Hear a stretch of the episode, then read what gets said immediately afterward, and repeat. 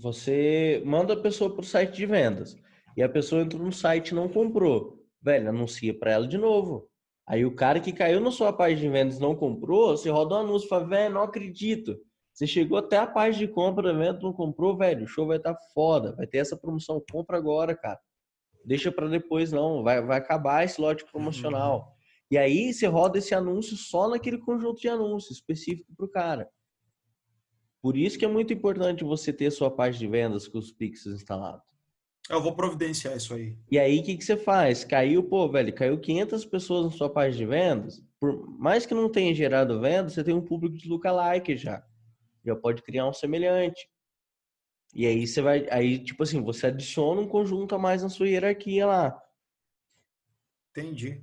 E nos próximos, nas próximas situações eu consigo já ter esse público que tem um certo interesse já para anunciar Sim, diretamente para ele. Ele se torna um público de visitou o seu site, independente de qual evento seja.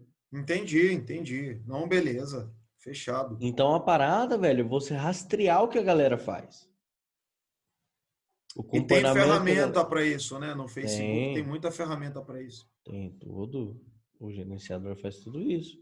É que você precisa usar ele do jeito correto, né? Apertar os botões certos lá para ele uhum. entender que você vai fazer esse rastreio.